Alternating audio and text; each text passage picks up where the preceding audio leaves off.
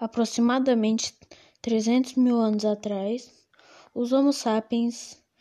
saíram da África aproveitando o Estreito de Bering, partiram para as Américas, lá se reproduziram sobre, e sobreviveram com a caça e pesca, até descobrir um cobre,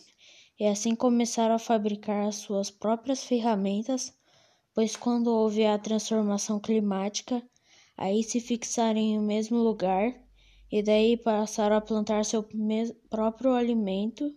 e assim eles deixaram de ser nômades e assim passaram a viver como sedentários.